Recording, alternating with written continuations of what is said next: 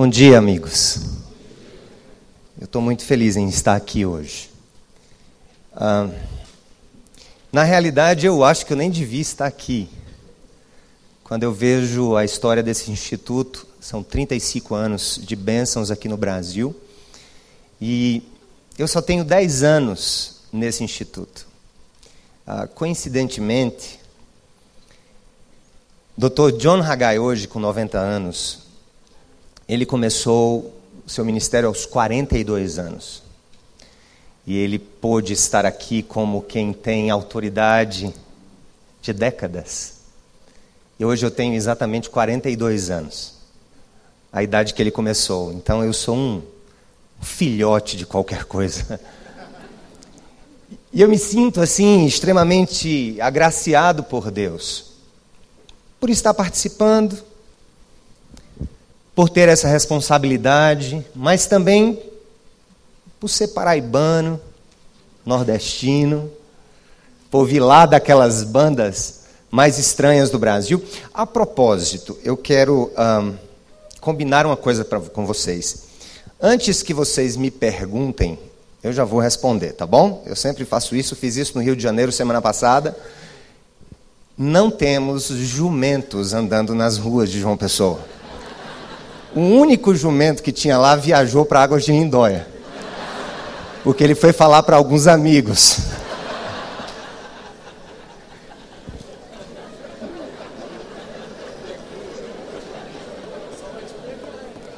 Vão me pegar, né? Mas tudo bem. Gente, eu fui selecionado para fazer o o treinamento internacional em 2004 e fui para Singapura em 2005. E eu acho que essa minha ida para Singapura e, e, outros acontecimentos na minha vida, na vida da, da gente, do, do, casal, na minha vida, na vida de Samara, da nossa igreja, eles estão relacionados com alguns fatos assim estranhos, pelo menos. Um, eu ia para Singapura em janeiro de 2005. E no dia 26 de dezembro de 2004, o mundo assistiu uma das maiores catástrofes naturais da sua história. Foi o tsunami que arrasou lá no Oceano Índico com a Malásia, a Indonésia, parte da, parte da Índia, ou melhor, do, do Sri Lanka. E Singapura fica exatamente naquele miolo, fica exatamente naquela região ali entre a Malásia e a Indonésia. E eu lembro muito bem que para mim viajar para o Oriente sozinho, naquela época já era algo não muito confortável. Passar quase 30 dias também não era muito confortável. E de, diante do que aconteceu, eu pensei logo: isso é sinal de Deus, Ele não quer que eu vá.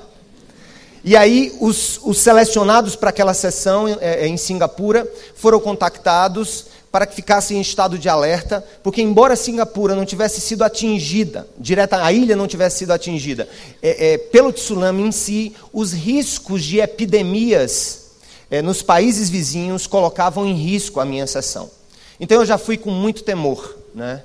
E um outro temor também, que também me vinha instrumento, em, em, por, por, alguns minutos assim, passaram na minha cabeça, passou na minha cabeça um grande filme.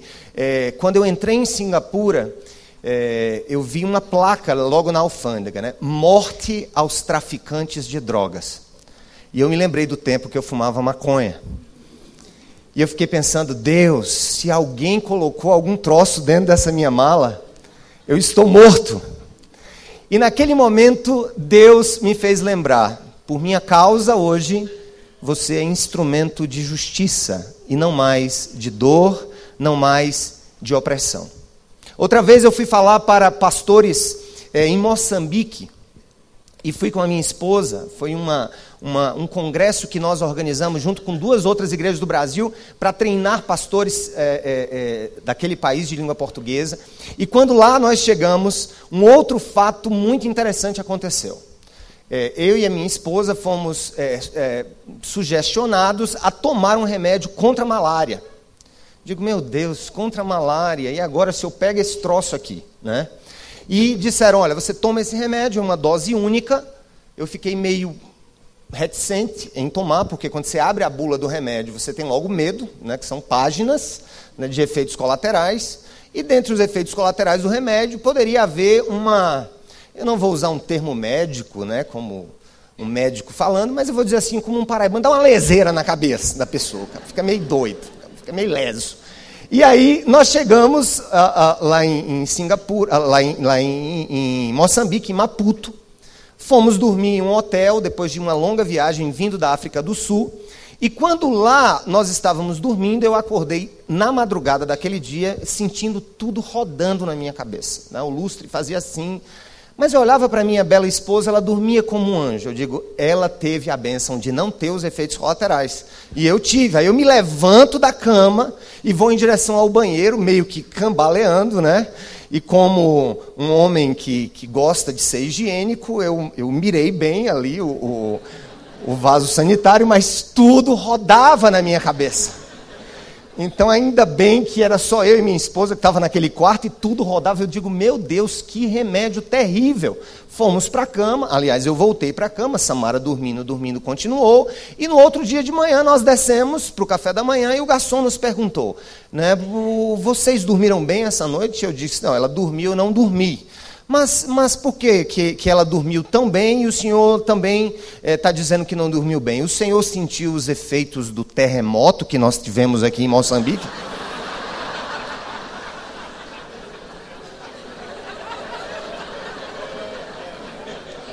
Eu disse o quê? Ele disse: é, vocês são os únicos hóspedes deste hotel que não desceram para a rua.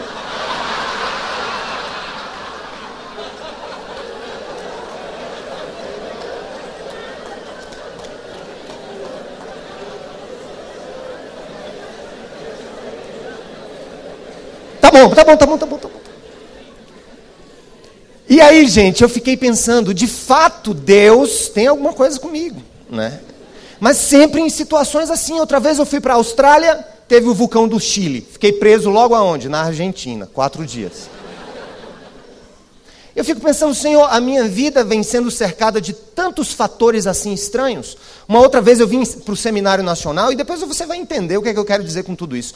Depois eu vim para o Seminário Nacional, uma vez aqui, e foram me pegar em São Paulo para vir para Águas de Lindóia.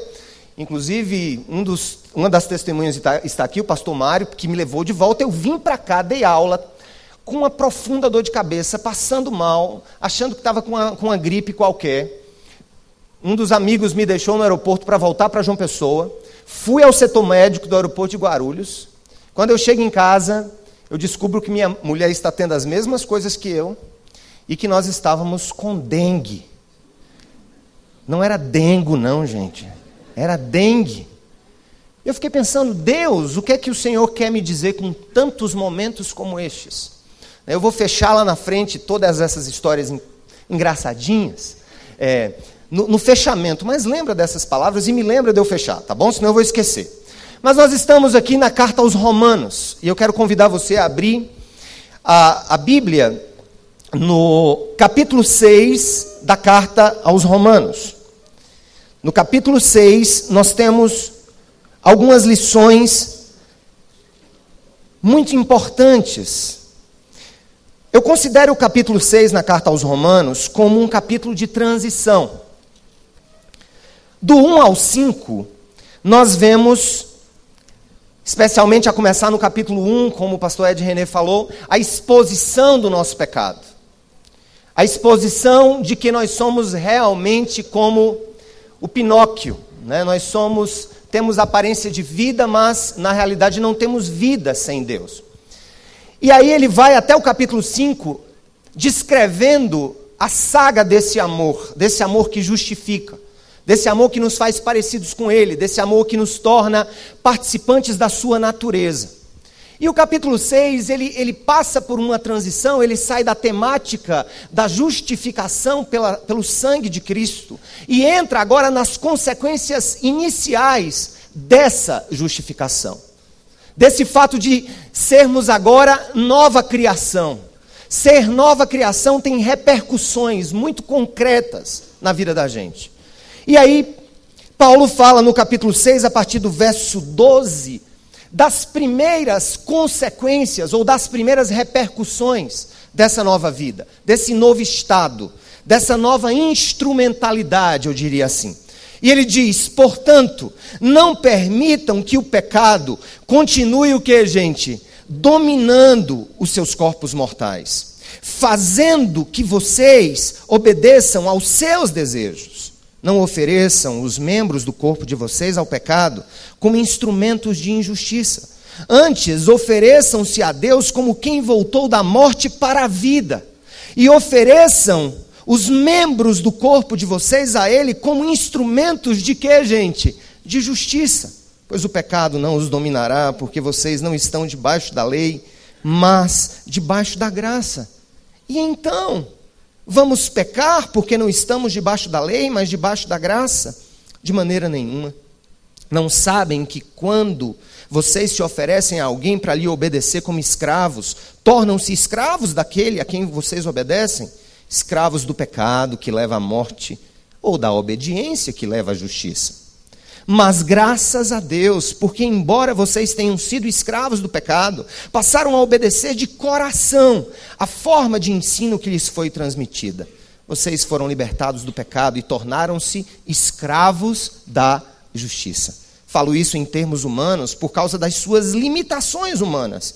Assim como vocês ofereceram os membros do seu corpo em escravidão à impureza e à maldade que leva à maldade, ofereçam-nos agora em escravidão à justiça que leva à santidade.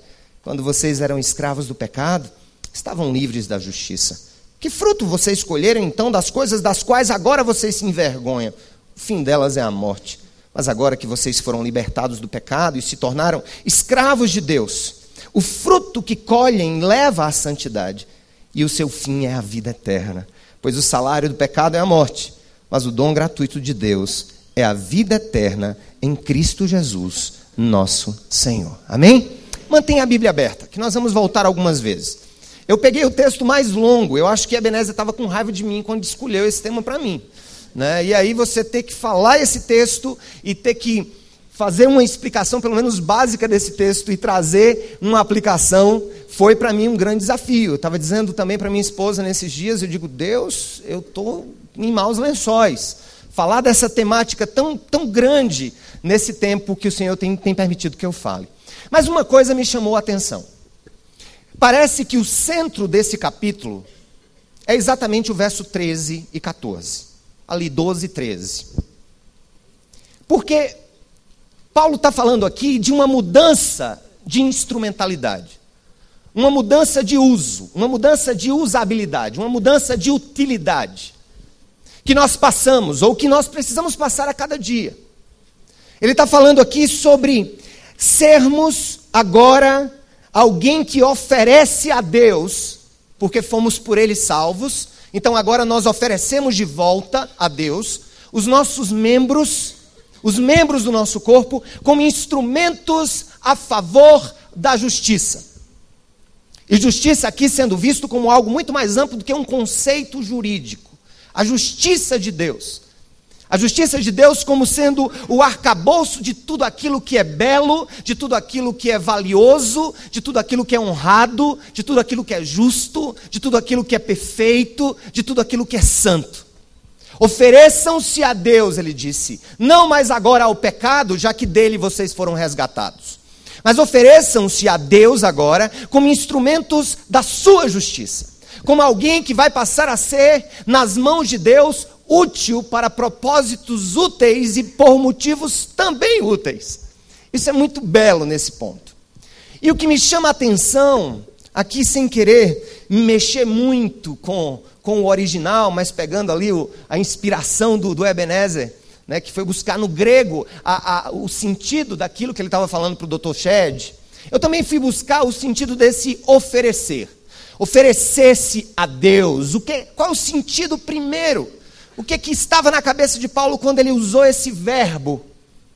Pariste-me, é a palavra que ele usou. Um verbo que conota a ideia de oferta, de sacrifício, de pôr a serviço de Deus a nossa vida como um sacrifício. Coincidentemente, é a mesma palavra que o apóstolo usa no capítulo 12 da carta que vocês vão ouvir do pastor Jeremias, Quando ele disse: Rogo-vos, pois, irmãos, pelas misericórdias de Deus, que ofereçam os vossos corpos como sacrifício vivo e agradável a Deus, que é o vosso culto racional. E no versículo 2 ele diz: E não vos conformeis com esse século, antes deixai-vos transformar pela renovação do vosso entendimento, para que possam entender qual seja a boa, perfeita e agradável vontade de Deus. É o mesmo verbo, tem a ver com oferecer-se a Deus, com sacrifício. Portanto, a primeira ligação que nós fazemos sobre a instrumentalidade nossa no serviço cristão é que não há adoração genuína a Deus sem serviço a Deus. Porque serviço, ministério, tem a ver com sacrifício, com doar-se a Deus como sacrifício vivo nas mãos dele, para coisas que ele mesmo vai utilizar. Então a primeira conclusão a que a gente chega é que aqui o sentido de oferecermos a Deus e termos convicção de que ao nos oferecermos a Deus nós estamos a Ele prestando um ato de adoração. Servir é, portanto, adorar a Deus. É a primeira conclusão que a gente chega, uma primeira conclusão preliminar. Mas oferecer o quê? Nós temos uma tendência a olhar a Bíblia com olhos reducionistas. E nesse ponto a gente precisa estar atento, para que a gente não divida a vida em, em, em, em segmentos. Essa ideia de divisão da vida, do sagrado, do secular, do que, do que é, enfim, dentro da igreja, ou do que é fora da igreja, o que é igreja, o que é mundo. Às vezes a gente tende a fazer essas divisões mas quando se refere à nossa inteireza, nós precisamos perceber que na totalidade do nosso ser, nós somos por natureza perdidos, desgastados. A nossa essencialidade humana, ela é toda corrompida pelo erro. Ela está toda corrompida pelo pecado. Portanto, o seu intelecto, por mais brilhante que seja, ele está corrompido. O seu corpo, como também ouvimos na palestra anterior, ele está em processo de morte nós já nascemos morrendo, essa é a realidade. Os filhos de Adão já nascem morrendo, e os filhos de Cristo morrem para viver a vida dele. Então, é, é, é, é, uma condução, e quando, e quando a gente ouve essa palavra, quando o apóstolo diz: Olha, ofereçam os membros do, do, do vosso corpo agora, não mais ao pecado, mas à justiça. Você pode pensar assim: será que ele estava falando naquele contexto de depravação sexual? apenas, em que as pessoas usavam o corpo para adorar os outros deuses. A propósito, por exemplo, dos cultos antigos para a deusa Diana dos Efésios. Também os deuses de Corinto, os deuses gregos, os deuses romanos, a ideia da, do corpo, do uso do corpo, da prostituição cultual, era, eram assim que eram chamadas as mulheres, prostitutas cultuais. Elas se prostituíam com homens e com muitos em verdadeiras orgias nos cultos pagãos para adorar a sua divindade. E aí vem logo à nossa mente que o que está sendo dito aqui é apenas relacionado à santificação do nosso corpo. Não. O termo que é usado aqui no original se refere a todas as nossas faculdades. Todas elas. Quando ele usa a expressão ofereçam os vossos corpos, ele está falando ofereça-se todo, completamente, em todas as expressões do seu ser a Deus. O seu coração, o seu intelecto, os seus dons, as suas experiências, o seu corpo, a sua palavra, o seu jeitinho de ser. Ofereça-se por inteiro a Deus. É o que ele está dizendo para nós. Então, em primeiro lugar, a gente precisa entender o que justifica a nossa convicção de que nós precisamos ser instrumentos nas mãos de Deus. É exatamente essa resposta. É que em adoração cotidiana, dia após dia, noite após noite, no trabalho, na igreja, no, no meio da rua, em um restaurante, no tratar com o outro, no tratar com os amigos, no orar pelos inimigos, ofereçam-se de maneira completa nas mãos do Senhor. Ofereça tudo o que você é nas mãos dele. Ofereça tudo como instrumento. E aí a gente passa para a segunda realidade. O que? Instrumento. Mas instrumento para quê? Para que fim é esse instrumento? Algumas traduções, talvez você esteja com uma dessas Bíblias, que ao invés de chamar de instrumento, chama de armas. Quem tem armas na sua, na sua tradução aqui? As traduções mais antigas, elas falam de armas nas mãos de Deus. As mais contemporâneas usam um sentido de instrumento, porque a arma é um instrumento também. Mas é interessante quando ele diz aqui ofereçam-se como instrumento, ele está falando de tudo que nós somos. Ele está falando de sermos instrumento enquanto armas nas mãos de Deus para alcançar as pessoas, para lutar contra o inferno. Nos fala de instrumentos enquanto pessoas que são úteis para o serviço do reino de Deus em tudo que fazemos. O propósito dessa oferta é ser útil. Deus não chamou ninguém para ser inútil. Talvez na sua comunidade, talvez na sua denominação, por um extremo clericalismo, ou por uma falta até de amor daqueles que lhe lideram, e aqui eu falo com muita liberdade, porque eu sou, antes de ser pastor, ou antes de estar pastor, eu sou profissional, eu milito no direito dia após dia, eu sei muito bem o quanto Deus pode fazer uma revolução na face da terra, e essa revolução, ela não será clerical, ela será todo o corpo de Cristo oferecido totalmente em todas as esferas e dimensões da vida ao Senhor. E você faz parte disso desse todo, desse ser instrumento, dessa instrumentalidade linda que Deus colocou sobre a tua vida e colocou sobre a minha vida. Bem, gente, eu tive que tomar algumas decisões muito, muito complexas é, no início do meu ministério como pastor titular dessa igreja, Igreja Batista do Bessamá, que passou a ser chamada de Cidade Viva e conhecida como Cidade Viva no Brasil é exatamente essa, essa luta entre saber se eu continuaria como procurador ou se eu sairia para ser apenas pastor, naquela ideia de que se eu fosse apenas pastor eu estaria sendo mais fiel a Deus, e se eu fosse procurador e ficasse como um pastor não de tempo integral, eu estaria, na minha cabeça, na minha formação inicial, eu não estaria sendo tão fiel ao meu chamado. E foi exatamente essa decisão que nos deu a possibilidade de revolucionar a cabeça de muitos profissionais. Olha, o Hagai é muito útil para pastores. Mas nesses meus 10 anos de ensino nesse instituto, eu tenho visto o quanto Deus tem usado profissionais para fazerem, para fazerem coisas incríveis na face da terra. E aí, gente, lá no meu contexto, não estou dizendo que você tem que repetir o que eu fiz, não estou dizendo que você tem que nem seguir o que eu estou dizendo, eu não sou nada para te dizer nada. Mas uma coisa é real, uma mensagem muito clara foi passada para as pessoas que iam chegando na comunidade. Se ele, trabalhando como funcionário público, tem tempo de servir a Deus como pastor, porque eu não, como pedreiro, dona de casa, funcionário público, empresário, advogado, não posso também estar em tempo integral, porque não existe essa história de tempo parcial e tempo integral, porque a vida cristã não é um relógio, a vida cristã é um estilo de vida. Eu sou integral para Jesus, quer eu esteja sentado num birô, quer eu esteja num púlpito, você é integral para Jesus. Se você está pegando ônibus para o seu trabalho, ou se você está pregando na sua igreja, nós somos povo resgatado do Senhor, para a honra do Senhor, para a glória do Senhor e como instrumentos do Senhor.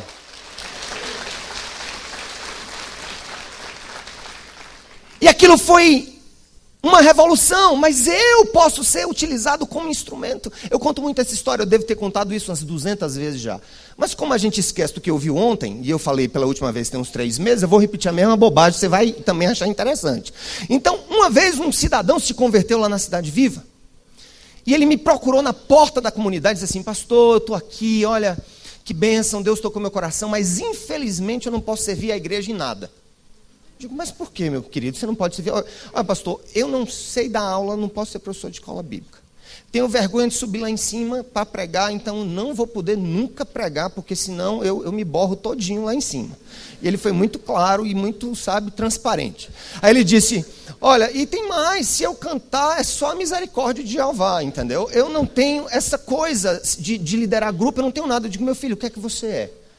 Não, eu tenho, eu sou formado em administração e tenho dois MBAs pela Fundação Getúlio Vargas. Um na área de gestão de pessoas e um outro na área de gestão de projetos. Eu digo, mas rapaz, eu vou dizer, o diabo é muito encardido mesmo.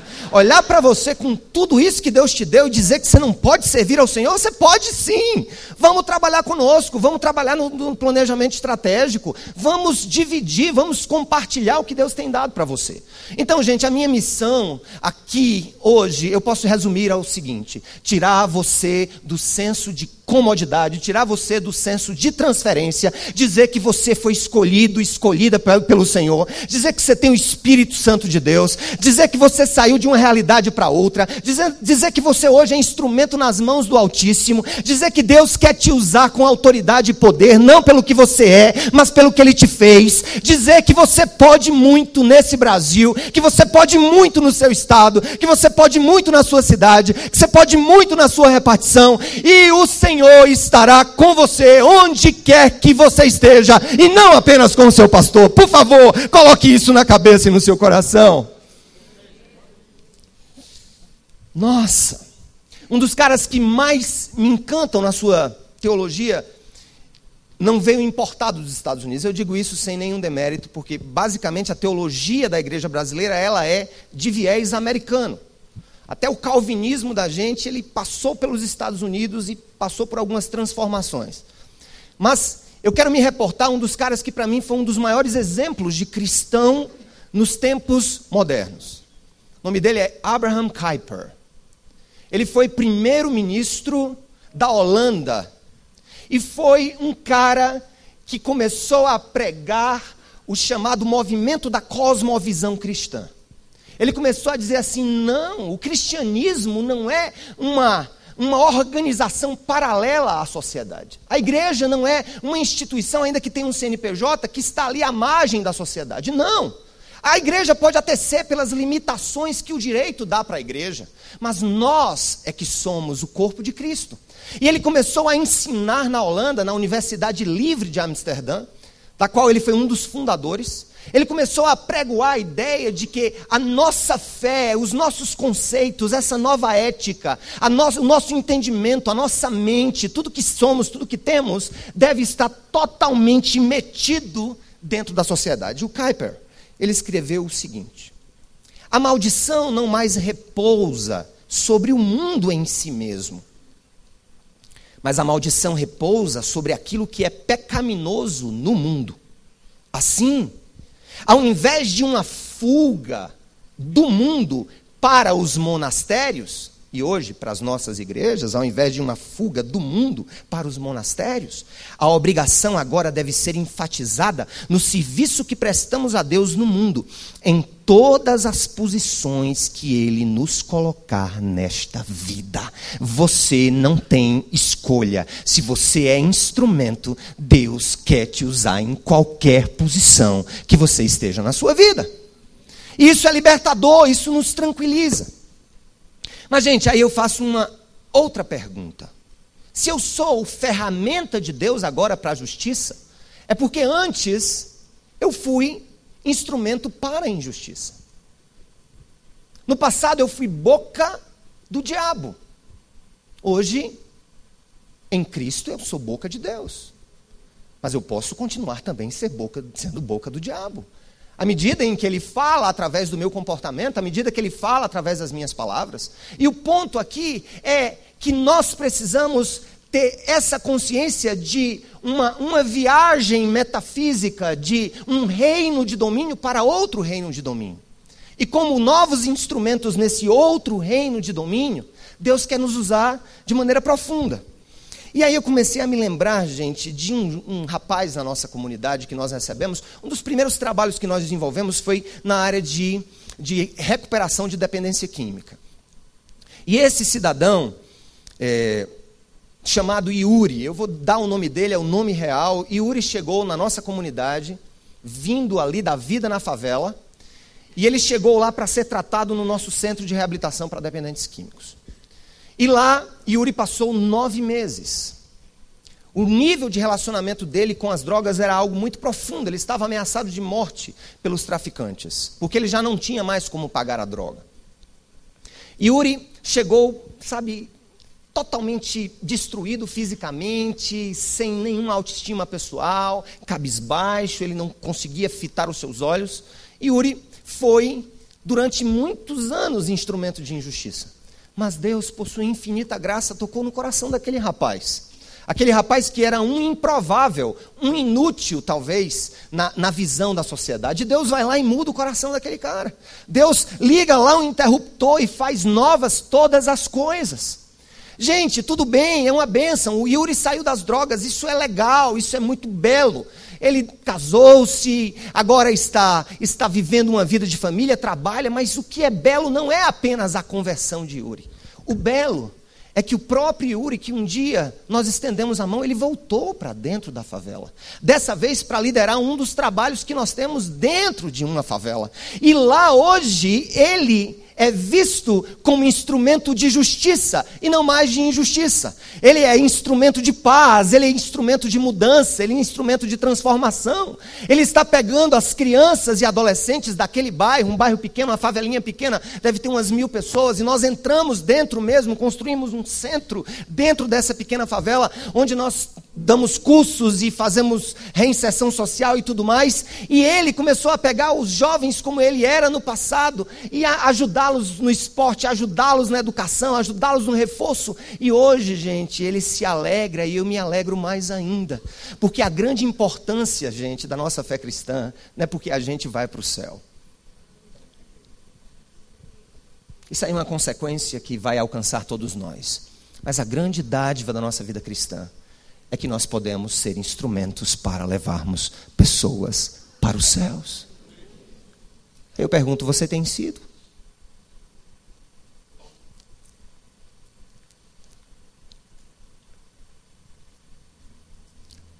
Frequentar congresso não significa muita coisa.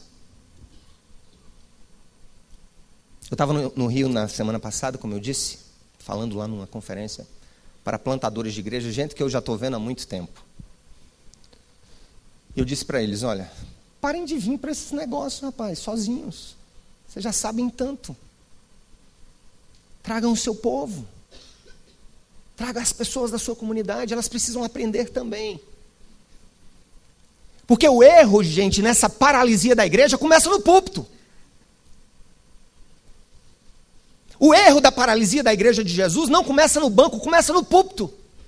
São posturas, são ideias equivocadas. São mitos que vieram ainda da Idade Média, a reforma foi incompleta, porque nós incorporamos uma ideia de sermos superiores de algum modo, ou mais preparados de algum modo, e portanto, nós somos a artilharia de Deus na terra. Não, a artilharia de Deus na terra é a sua igreja. As armas e as flechas que Deus quer usar são vocês. É gente grande e pequena, é gente pobre e rica, é gente culta e indouta. Deus, quando olha para a sua igreja, Ele quer ver cada um de nós como flechas nas suas mãos para que ele use, para que ele use o que era para a injustiça hoje para a glória dele. Você não precisa nem mudar de lugar de trabalho para ser algo mais útil ou alguém mais útil nas mãos do Senhor. Não é indo para um seminário que você vai se sentir mais útil nas mãos do Senhor. É sendo que o Senhor quer que você seja hoje, aqui e agora, onde quer que você esteja, como Yuri fez. Ele voltou para o mesmo lugar, ele é a mesma pessoa, é o mesmo cara pacato, mas hoje ele tem fogo na boca, hoje ele tem fogo na língua, hoje ele tem o Espírito Santo guiando a vida dele, hoje ele está se deixando usar para a glória de Deus. E você? Saia daqui cheio mas sai daqui cheio para fazer algo para o Senhor na face da terra. Sai daqui cheio, não apenas para passar uma semana a mais no deleite. Ah, como a comida era boa lá daquele hotel, né? Que gostosura, não sei quantas sobremesas. Isso daqui a pouco está no esgoto, meu brother. E tudo que está na tua cabeça e no teu coração sobre o que você está ouvindo aqui, daqui a pouco o diabo vai querer lançar no esgoto do esquecimento.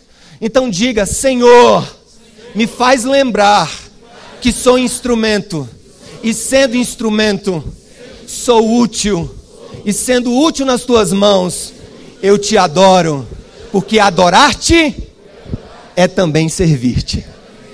Aleluia. E aí, gente, a gente vai caminhando para o fim.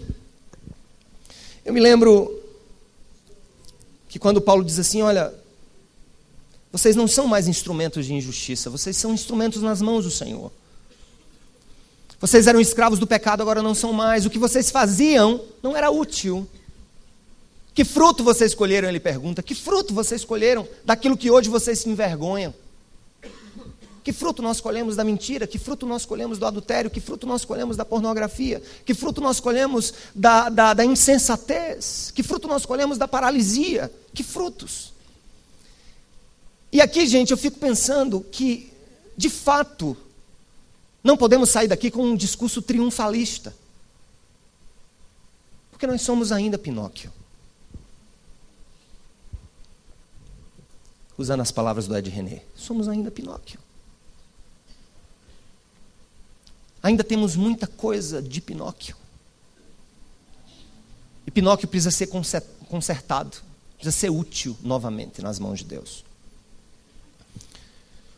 Aos nove anos eu me interessei pela música.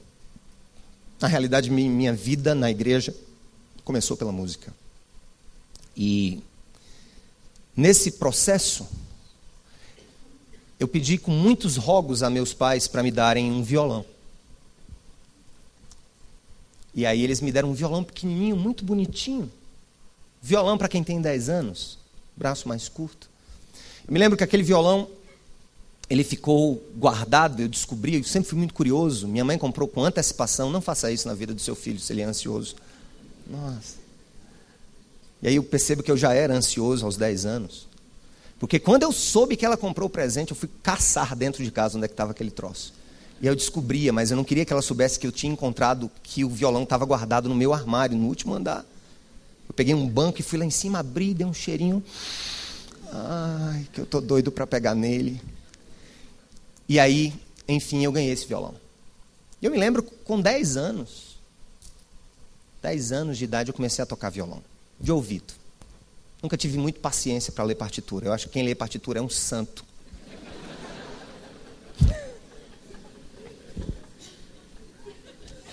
Não consigo. Porque eu fico logo olhando as bolinhas que vão vir assim. E eu me lembro que eu comecei a tocar e muito cedo eu me envolvi com drogas. Muito cedo.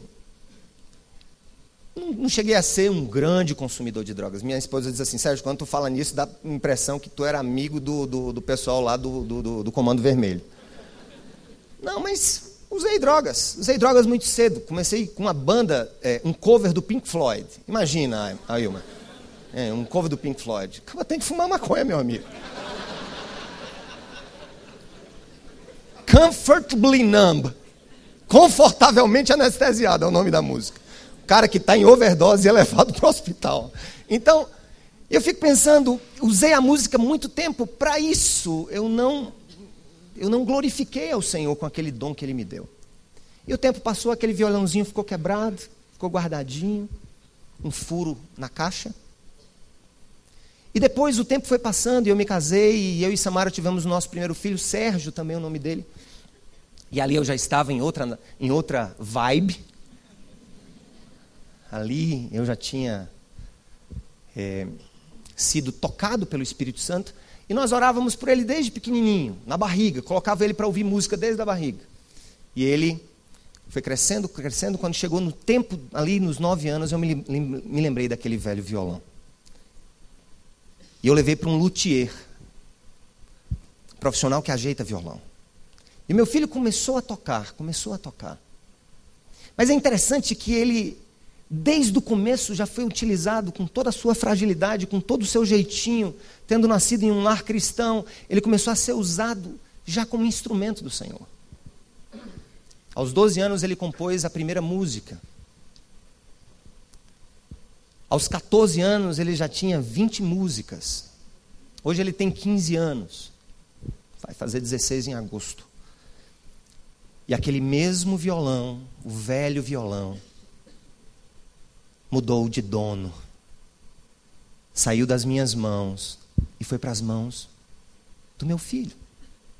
Eu estou invertendo um pouco aqui os polos da história, porque na realidade, se somos instrumentos nas mãos de Deus, somos, pelo próprio nome, artefatos gloriosos, criados para qualquer que seja o fim.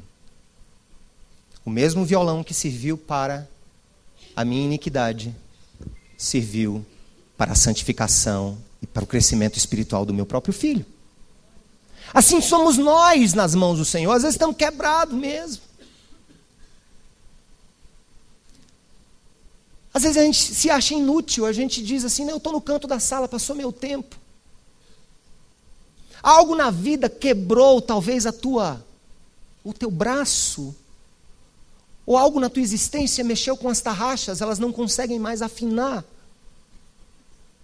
Talvez decepções, talvez medos, talvez angústias, talvez profundas mudanças no curso da tua existência. E eu fiquei pensando, e agora eu quero me reportar um pouco aquelas minhas viagens e essas coisas meio loucas que Deus me permitiu viver. Se um dia eu tive a graça de ministrar aqui com dengue, sem saber que estava com dengue, se estava na hora do maior terremoto que Moçambique viveu depois de 100 anos e não percebi. Se em muitos outros momentos Deus tem nos feito chorar, tanto eu como a minha esposa, especialmente no ano que passou, com as durezas das nossas experiências.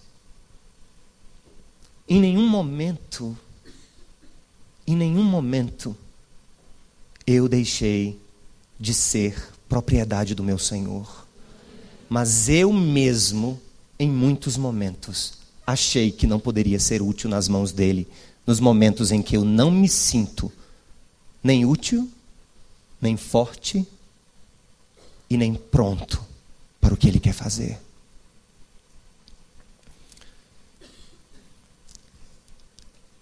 Há uns cinco anos, um casal que era do meu grupo pequeno, eu e Samara, nós, no início da comunidade, nós treinamos aí uns, do, uns dez casais, oito a dez casais. Passaram a ser nossos líderes no futuro. Primeiro oito, depois mais uns oito.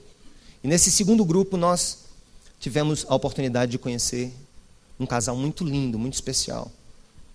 Recém-casados, nós investimos na vida deles. Estavam até meio marcados com algumas experiências do passado. E eles sonhavam em ter um filho. E ela engravidou. Engravidou uma gravidez tranquila, tudo muito belo, tudo muito lindo, tudo muito planejado, tudo muito, sabe, quarto, uma maravilha da criança. Foram para uma das boas clínicas de João Pessoa.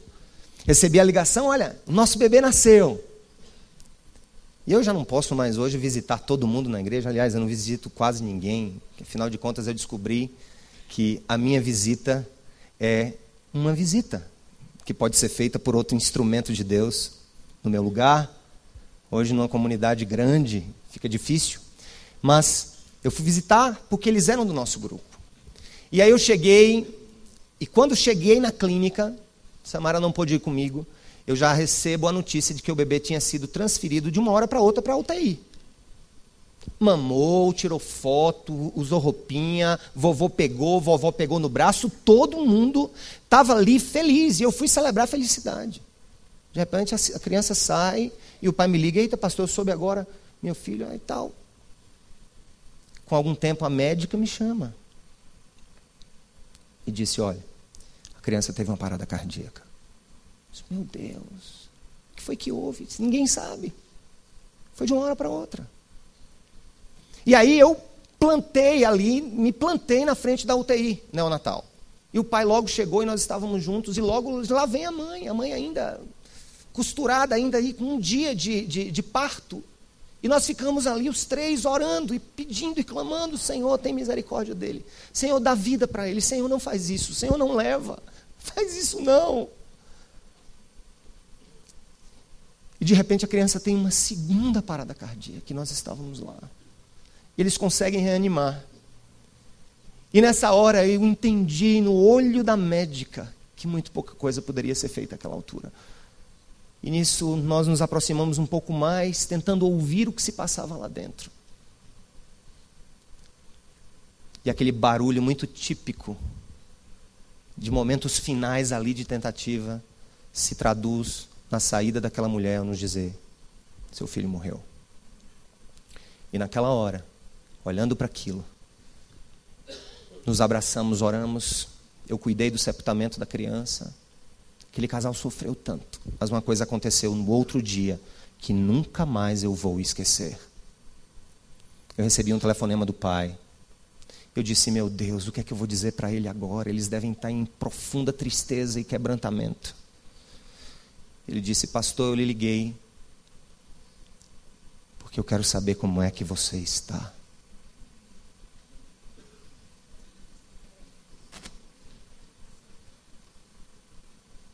Porque eu vi o peso que caiu sobre você. Você teve que tirar o bebê das mãos da minha esposa para ele ser sepultado.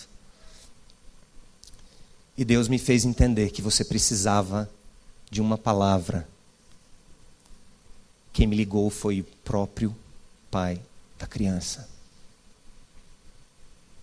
Quando você se sentir a pessoa mais fraca do mundo, quando você se sentir a pessoa mais inútil do mundo, quando você se sentir a pessoa mais incapaz do mundo, lembre-se, você é tudo isso, mas foi você que o Senhor escolheu para usar para a glória dele. Não desista do que o Senhor tem para fazer na sua vida. Deus abençoe.